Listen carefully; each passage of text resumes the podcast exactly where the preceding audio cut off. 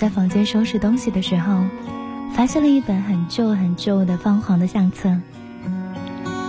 擦去岁月堆积的灰尘之后呢，意外的发现里面装了很多的信件，还有以前读书的时候传过的小纸条。我不知道现在的小孩，你们在上课的时候会传小纸条吗？听起来，我们好像在讲遥远的上个世纪的事情。随手拆开一张，写着：“下次我要是在吃东西，老师来了，你就用脚踢一下我的凳子，记住了。”这是初中坐我前面的很爱吃的大嘴王写的。再拆开一张，上面写道：“下午我看到篮球十三号了，他见我一来，又不好意思的走了。你说，他是不是知道我喜欢他？”好担心，这是高中的闺蜜写的。那些现在看起来微不足道的事情，让我像一个上了岁数的老人家，潜入了深海，发现了以前扔过的像宝藏一般的惊喜。二十二点零三分，接下来到今晚的原味音乐播眠时间，在今天晚上。我来给你讲的睡前故事，就和这一封一封的小纸条有关。除了纸条，当然也有信件。在上个世纪呢，有一个很传奇的东西叫做笔友。信件里面装的大多是那个年纪小姑娘该有的小忧郁、小欢喜，还有喜欢的小男生。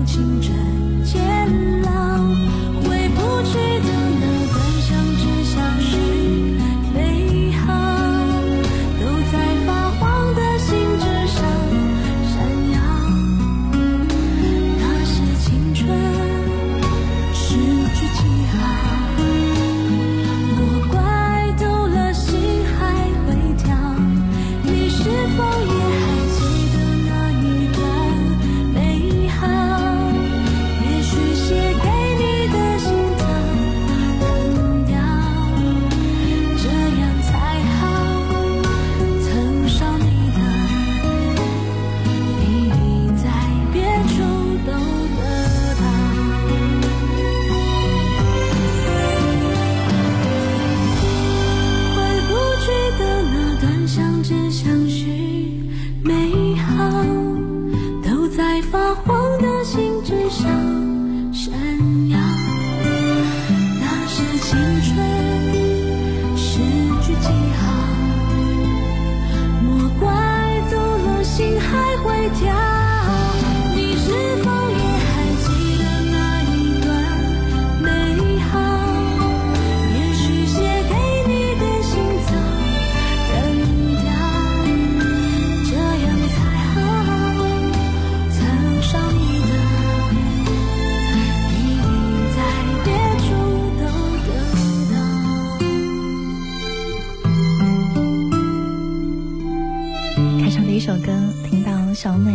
美蒋美琪的作品《那年的情书》，在你的学生时代有传过小纸条吗？有交过笔友这样的朋友吗？夜晚来临，我和他的故事还没有结束。两个人从陌生到熟悉，不管结局是什么，我们曾经相遇。怀念这一分钟，记得你。夜晚十点，猪猪用对的音乐陪你晒月光。原味音乐，原味音乐，不眠时间，不眠时间。我不知道现在的你们有没有曾经交过笔友？在我小时候住的那座城市当中呢？通讯并不像现在这么的发达，所以有一个知心的笔友，是我觉得特别特别开心的一件事情。在今晚我们要来讲的这个睡前故事，跟笔友有关。故事名字叫做《最好的人生是能自圆其说》，作者严希瑶。欢迎你搬个小板凳来听今晚的故事。也欢迎来到我们的直播帖打卡报道，告诉我你在今晚的感受。微信的平台呢，可以在公众号找到音乐双声道来给我留言，记得要在留言的最前面加上一零五八，这样我会比较快的看到。我们今天呢，会继续从互动留言的朋友当中选择一位，送给你美味的咖啡。今晚的故事，我们就从。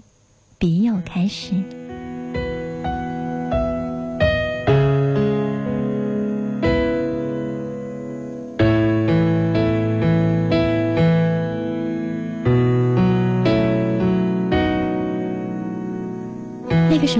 放学，最兴奋的事情呢，就是跑去文具店来挑信纸。带香味的信纸总是最最抢手的，我很难会抢得到。有了信纸呢，就开始给我的笔友写信。写完之后，再把信折成各种很好看的形状，塞进信封里面，用胶水小心的粘上信封，贴上邮票，扔进邮筒。接着就是漫长的等待，窃喜的拆信，珍惜的看信，最后呢，又快速的回了那封信。这个写信、封信、寄信、拆信、回信的过程，在旧时光里面，它不断的循环。现在想起来，依然很惦念那份亲切，还有期盼。我交的第一个笔友，是在一本杂志上看到的交友信息。这个姑娘叫苏曼，天津人，比我年长几岁。直到现在，我的相册里面还保存着她给我寄过的大头贴。照片上的她齐耳短发，笑起来就像矿泉水一样的澄净。我们在信里面几乎什么都会聊。他说他的爸爸是一个很厉害的手艺人，会雕小木人。他自己很孝顺。总是把零花钱偷偷的攒起来，再还给他的妈妈。以后长大要赚钱养家。他还说，他长大以后呢，一定要做一个旅游节目的记者，因为这样既能工作，又能趁着机会环游全世界。对了，他还曾经不怕羞的说，长大以后要嫁给他最最心爱的人。小小年纪的我们，总是对未来无限的憧憬，急着快一点一定要长大。虽然见不着面，但书信却让天南地北的两颗心紧密的串联了起来。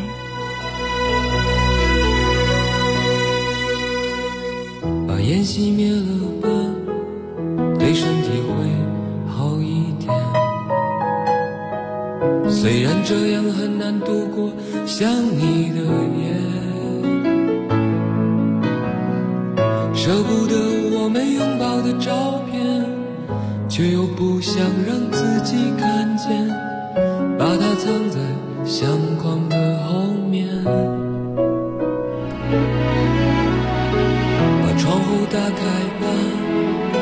心情会好一点。这样我还能微笑着和你分别。那是我最喜欢的唱片，你说那只是一段音乐，却会让我在以后想念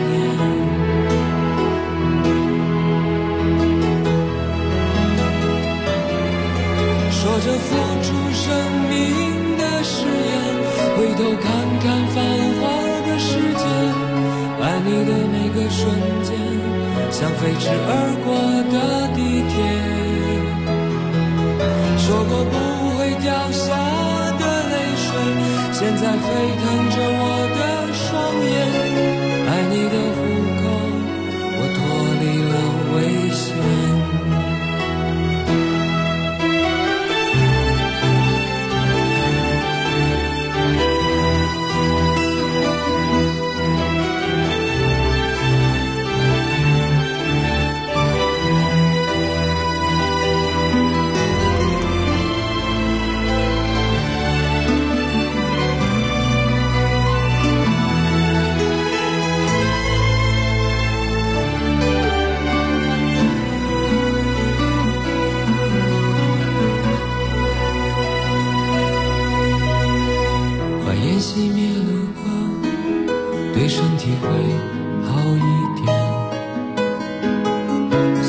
这样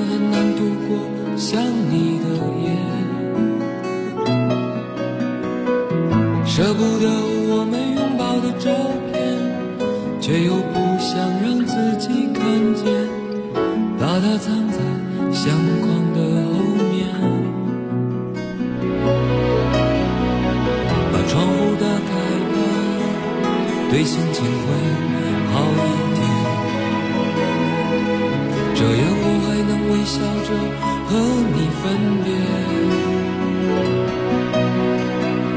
那是我最喜欢的唱片，你说那只是一段音乐，却会让我在以后想念。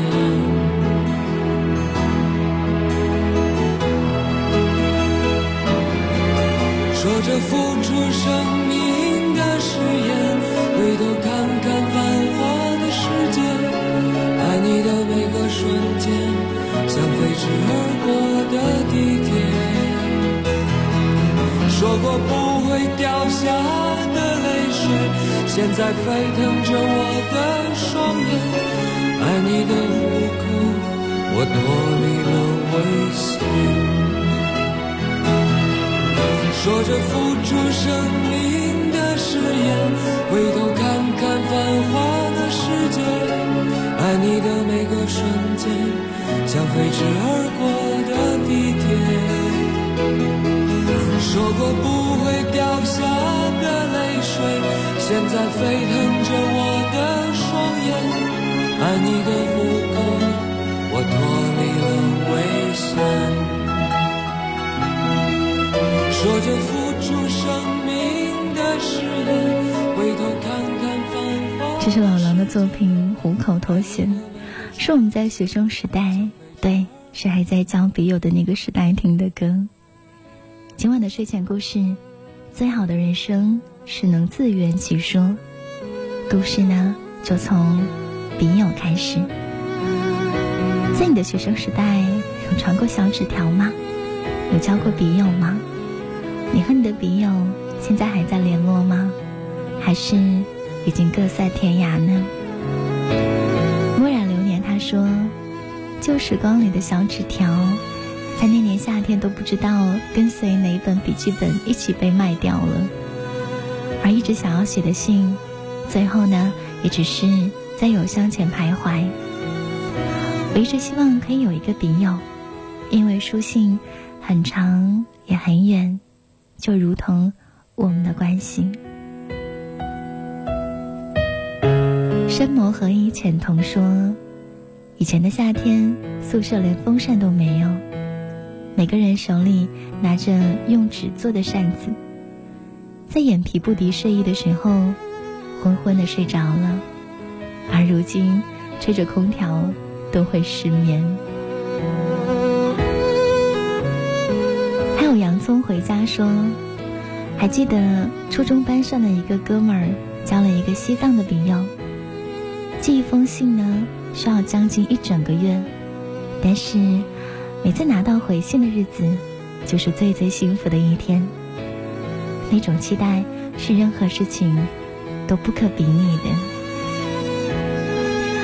还有杨咪。讲说，我初中的笔友，现在和我是亲人一样的陪伴，时间已经七年了。那些你来我往的一笔一画的信，放在今天听起来可能会有些矫情，但是在过去，在我们的时代，它无比的真诚。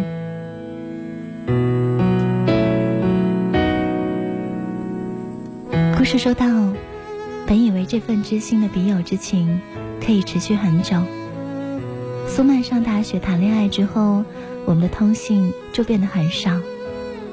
我寄了两次信，都因为地址查无此人被退了回来。那个时候，我想，苏曼啊，你可能已经忘了我吧。如果说每个人之间，都是一场萍水相逢的话，那人世间的相遇，可真是一件奇妙又美好的事情。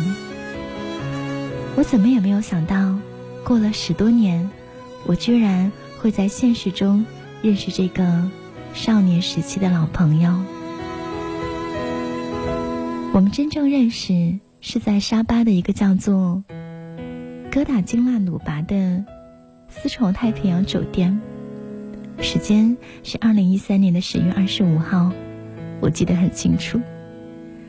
说实话，要不是在那儿丢了我的行李跟护照，谁会吃饱了撑的去记住这么拗口的名字？一遍一遍的跟当地警察确认丢失地点，简直是耗费生命。所以我对那里印象深刻。不过幸好，因此。我见到了苏曼。当时我们谁也没有认出对方。多年过去，岁月早已让大家都改变了容颜。我只知道他会说马来语，人长得很漂亮，人也非常的谦和。他作为目击证人站出来，告诉我有人在酒店门口拿错了我的行李箱。随后陪着我和同伴。一间房一间房的找，找到了那个房客。房客是个爱尔兰人，只会说爱尔兰的盖尔语。奇怪的是，他们坚持不肯打开箱子跟我核对。我目瞪口呆的看着苏曼用我们都听不懂的语言劈头盖脸的跟对方一顿理论，最后百般周折，爱尔兰人。打开了行李箱，和我们核对护照的身份。就在我说出我的名字的那一瞬间，站在旁边的苏曼傻眼了。我们怎么都没有想到，在异国他乡会以这样的方式相见。确定身份之后，我和苏曼的眼神里都有一种双胞胎姐妹失散多年再重逢的惊喜跟亲切。谁也没有因为第一次见面而感到很陌生，说说聊聊，直到凌晨，好像恨不得把十几年的空白全部一股脑的补给对方。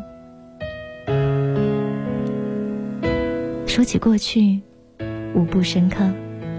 细问才知道，原来那个时候的查无此人，是因为他搬家了。他的爸爸不幸得了肝癌，发现的时候已是中期，巨额的医药费让他们家不得不变卖房子，然后一家三口挤在十几平的小房子里面。最头疼的是遇上下雨天。屋外下大雨，屋内就下小雨，睡觉都没有一块安生的地方。苏曼在半夜总是拿起锅碗瓢盆去接雨水。不过，值得庆幸的是，通过手术，苏曼爸爸的病情慢慢得到好转。自从苏曼的爸爸病倒之后，妈妈也没有再去工作。全心在家照顾生病的丈夫，没有经济来源，生活陷入了困境当中。苏曼说，那几年她甚至连一张邮票都舍不得买，更别说再和我保持通信了。我听着听着，我无法想象他这一路是怎么走过来的。那个时候的苏曼也就二十出头，真遇着事儿了，才意识到自己的力量有多么的弱小。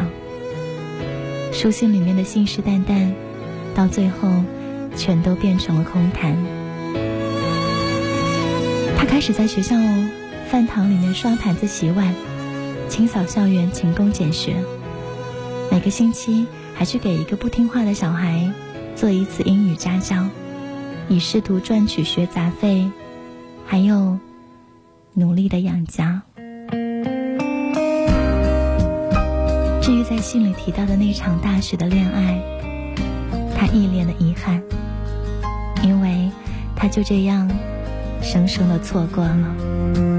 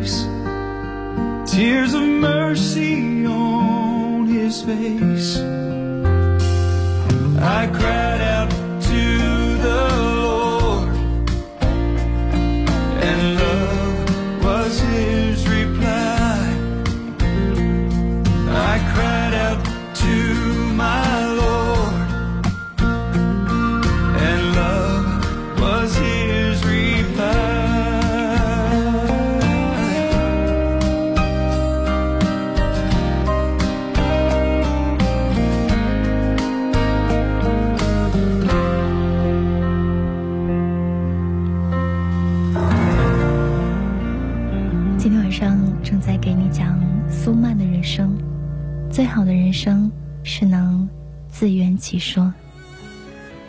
故事说到，苏曼在信里面曾经讲，她一定要和自己最心爱的那个人结婚。那场大学里面的恋爱，她充满了遗憾。那是一个很好的男生，可那个时候她根本没有心思去好好的经营一份感情。就更别说好好的陪伴对方。没有时间和心思维系的感情，就像断了线的风筝。这场恋爱最后无疾而终。这是苏曼第一次爱人，说她不伤心不绝望，那是自欺欺人。深夜大家都睡着的时候，苏曼咬着被子。哭了一整晚，他怎么也想不通，上天待他为什么如此的不公平。然而，更让他想不到的是，第二天顶着红肿的眼睛接到了爸爸打来的电话。爸爸哽咽的告诉他，妈妈突发心脏病，正在抢救，快不行了。一瞬间，苏曼的天都塌下来了。年少的时候，总觉得生命里面大部分波折都是爱情造就的。可当有了不同的价值观，才发现其实不止爱情可以让人撕心裂肺，让人长大，让人有挫败感。当有一天我们都会面对亲人离开这个世界，跟生死相比，失恋又算什么呢？巨额的负债让这个家庭再一次的陷入到了困境当中。苏曼没有扛住，还是瞒着家里，最后退了学。退学之后，苏曼一边摆地摊，一边照顾身体不好的父亲。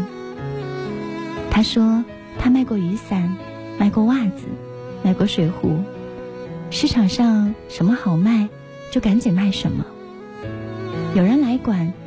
他就撒腿就跑，不过还好，一个人硬是撑起了这个家。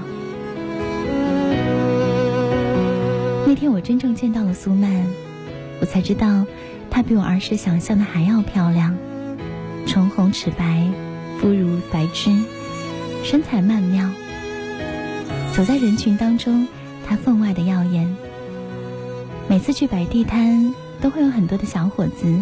抢着给他占位子示好，可是他根本就无暇顾及。直到年纪大了，渐渐的，身边同龄人纷纷成了家。有的时候，拖着一箱箱沉重的货物，倍感疲惫。他好想能有一个依靠，可是他没有想到，他找到的依靠，却是他人生。最大的劫难。